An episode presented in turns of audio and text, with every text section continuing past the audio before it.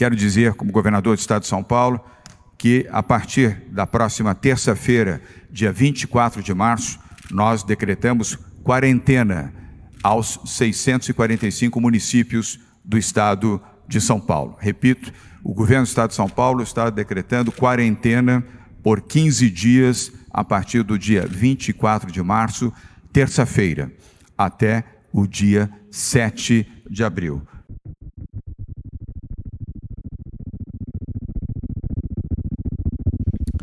Olá, meu nome é Felipe Xavier, eu tenho 28 anos, sou brasileiro, casado, moro em São Paulo e estou passando pela minha primeira quarentena.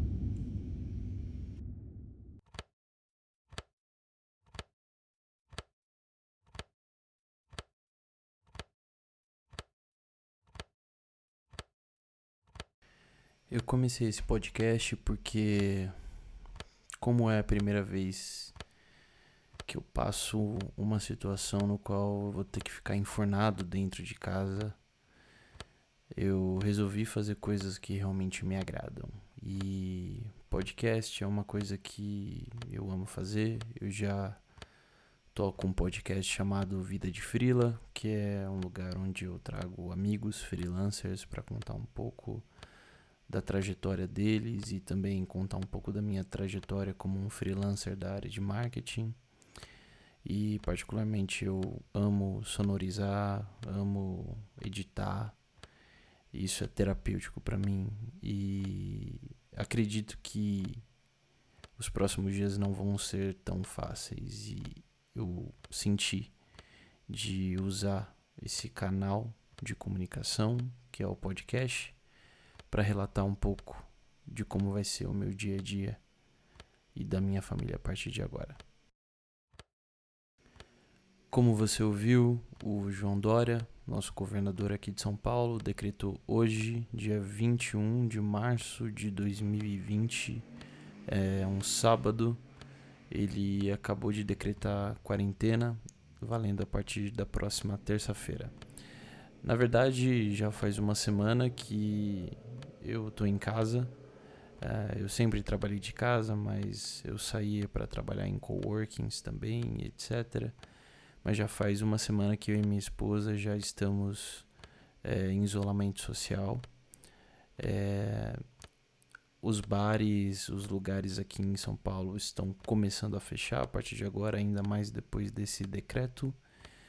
E eu posso dizer que existe um misto de pessimismo, otimismo e ansiedade dentro de mim.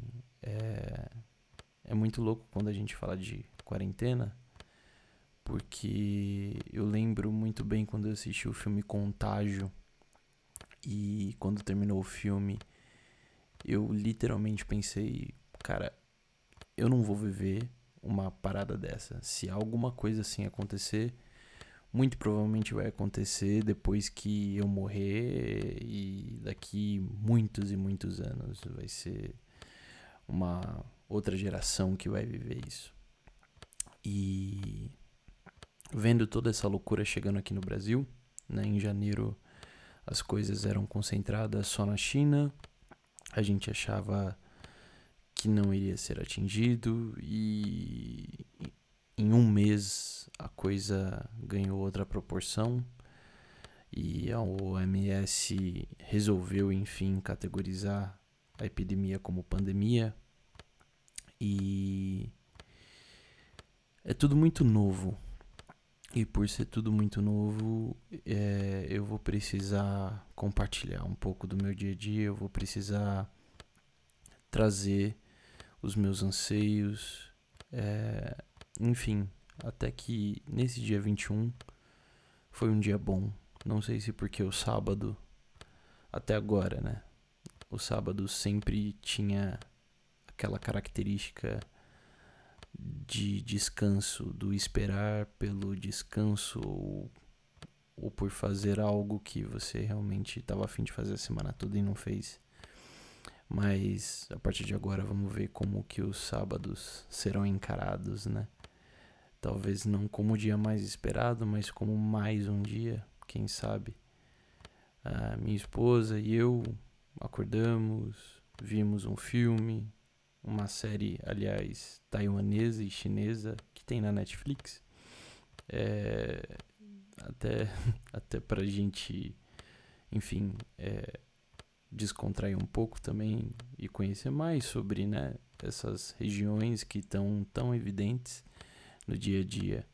Depois disso, a gente resolveu arrumar casa, até porque a gente dispensou do trabalho, né?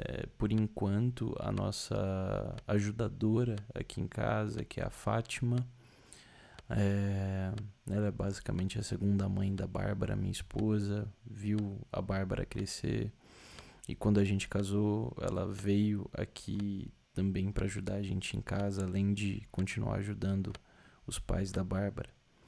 E a gente achou prudente que por esse tempo seria bom ela não vir porque ela já é uma senhora, é uma senhora muito forte, muito mais forte do que qualquer jovem que eu conheço.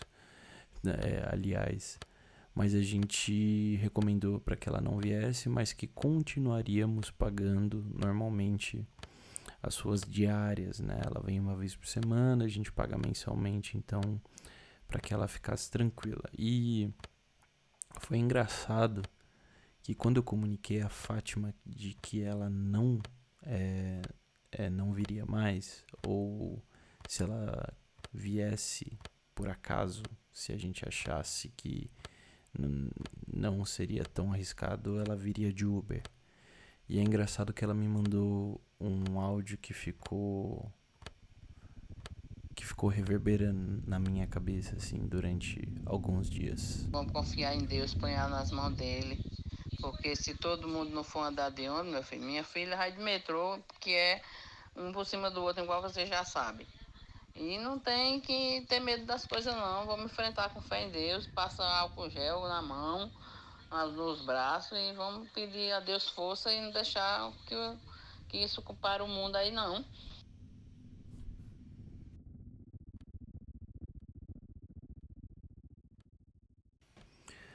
A Fátima só é mais uma pessoa que compõe essa população gigantesca de São Paulo e ela não é a pessoa que tem a possibilidade de ficar de quarentena em casa.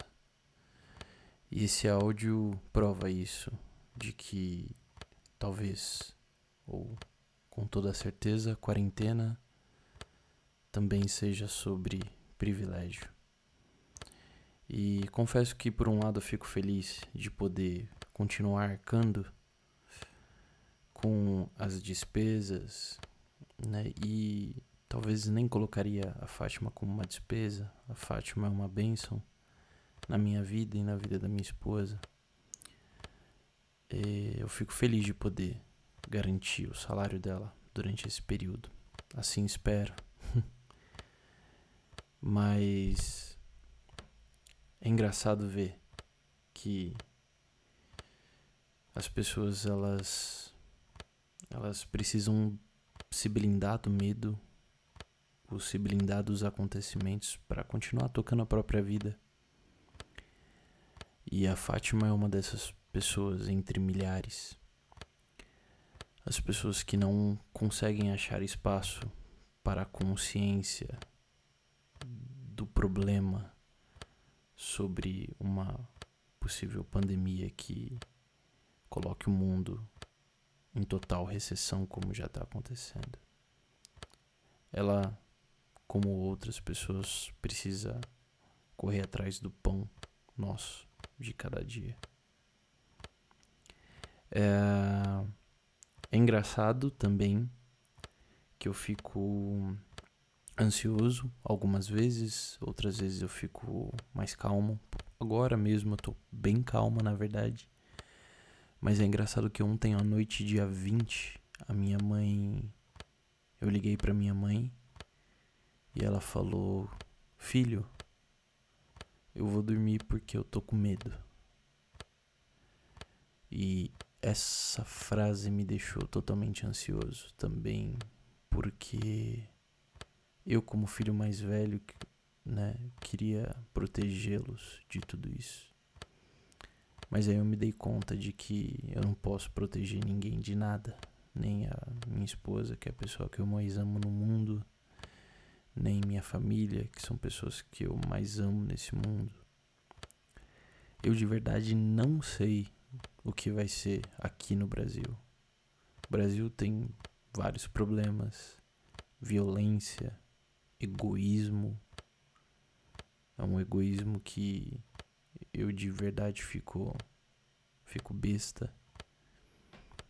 Eu não sei. Eu sei que fui pegar uma comida agora num restaurante aqui próximo de casa para até ajudar o restaurante que só tá trabalhando no delivery. E passando pelas ruas aqui de São Paulo, eu eu nunca vi uma São Paulo tão tão deserta. Sério, parecia filme. parecia aquela cena de entrada do The Walking Dead que mostra aquela rodovia com os carros todos parados, batidos. Não sei, me deu uma sensação estranha. Não foi necessariamente ruim, mas foi uma sensação estranha a sensação de que talvez o mundo que eu conhecia acabou e eu estou presenciando o renascimento de um novo mundo. Eu não sei se esse novo mundo vai ser melhor. Eu só sei que o ambiente está muito feliz. eu sei. O ambiente está agradecendo aos céus o ambiente agradecendo aos céus é meio redundante, é meio redundante, né? Mas as águas de Veneza estão mais cristalinas. Ah, o céu está mais limpo até aqui em São Paulo. Enquanto eu falo, eu tenho os olhos fechados só para talvez começar a imaginar um novo tempo ruas com pessoas mais amorosas, mais simpáticas, um governo brasileiro menos corrupto. Quanta corrupção, quanta imbecilidade do nosso atual presidente. Uma gripezinha. Uma gripezinha é o nome que ele dá para esse momento que a gente está passando no Brasil. E eu não sei quando você vai ouvir esse áudio, esse episódio. Pode ser agora, pode ser daqui 10 anos, 15 anos, 50 anos. Talvez eu nem esteja mais aqui quando você for ouvir. Mas saiba que esse é um momento histórico. Por um lado, eu tô feliz eu confesso. Às vezes eu tenho medo. Quer dizer, na maior parte do medo. Do tempo, na verdade, me dá medo. Medo não de morrer. Eu não tenho medo de morrer. Mas medo de sofrer. mas como diria a Adélia Prado, sofrimento é parte do ser humano. Faz parte. Sofrimento é algo usado para lapidar a gente. Mas eu tô feliz porque acho que o mundo precisava desse chacoalhão. E que chacoalhão! Hoje é dia 21 de março. Sobrevivi mais um dia. Yes. Sobrevivemos. E é isso. Que um dia 22 de março venha com menos mortos pelo mundo, menos infectados e mais empatia um pelo outro.